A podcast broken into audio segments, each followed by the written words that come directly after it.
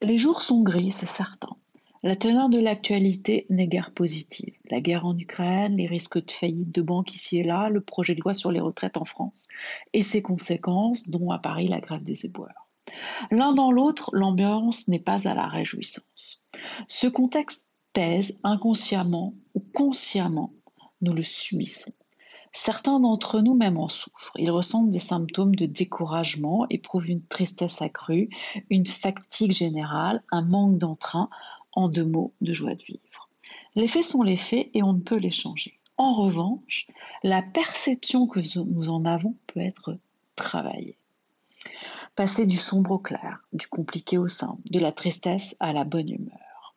Même sans baguette magique, il est possible d'agir pour atténuer l'effet de l'extérieur sur nous, en faisant des exercices de façon régulière.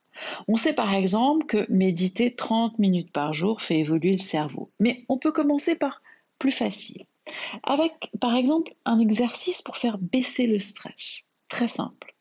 Inspirez pendant 5 secondes, puis expirez pendant 5 secondes.